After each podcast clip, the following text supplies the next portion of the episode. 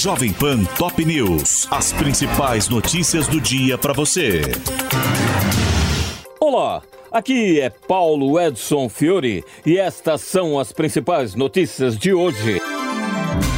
Supremo Tribunal Federal decide que bancos podem retomar imóveis de devedores em 30 dias sem recorrer à justiça. Por oito votos a dois, os ministros consideraram que a lei que criou a alienação fiduciária é constitucional e as instituições poderão tomar o imóvel caso ele tenha sido dado como garantia por ocasião do financiamento.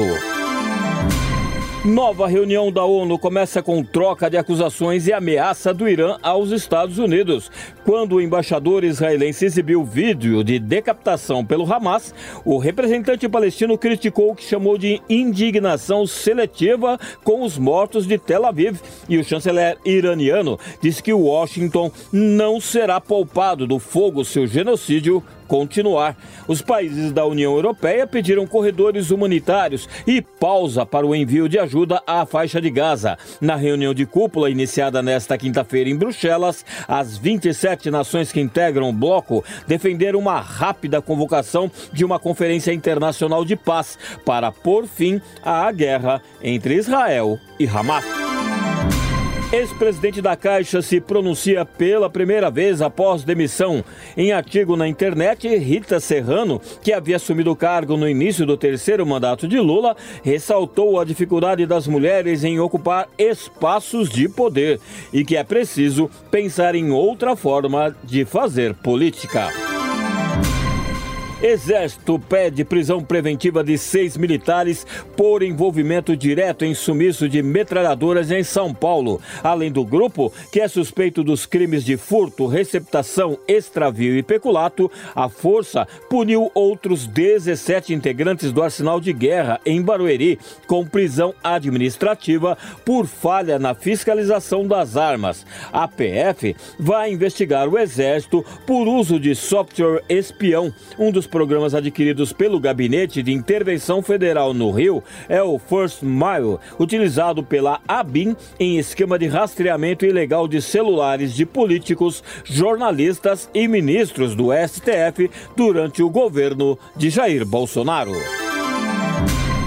TSE tem dois votos a um para condenar Jair Bolsonaro por uso eleitoral do 7 de setembro e julgamento será retomado na semana que vem.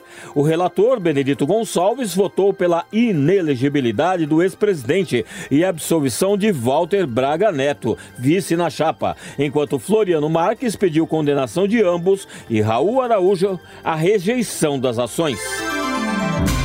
Alexandre de Moraes vota por condenar mais seis réus pelos atos do 8 de janeiro. O julgamento no plenário virtual da Corte, que teve início na madrugada de hoje, vai até o dia 7 de novembro e o ministro relator das ações indicou penas de 14 a 17 anos de prisão por cinco crimes, inclusive golpe de Estado.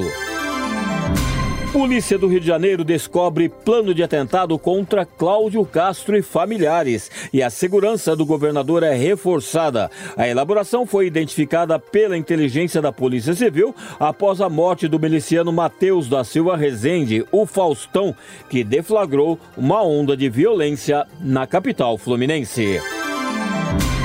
Policiais cercam endereços ligados a atirador que matou 18 pessoas e feriu outras 13 em segundo dia de caçada nos Estados Unidos. O assassino é um reservista do Exército de 40 anos que disparou contra frequentadores de um bar e de um boliche na cidade de Lewiston, no estado do Maine, e as buscas envolvem helicópteros e centenas de homens da polícia, além de agentes do FBI.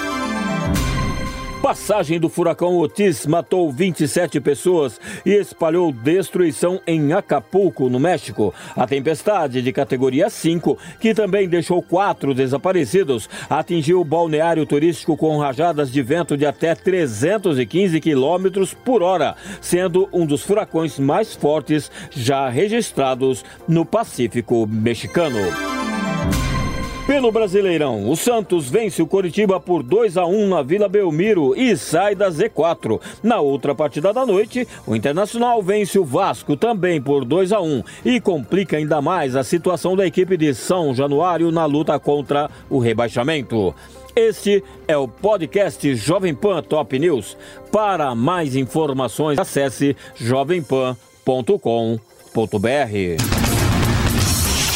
Jovem Pan Top News. As principais notícias do dia para você.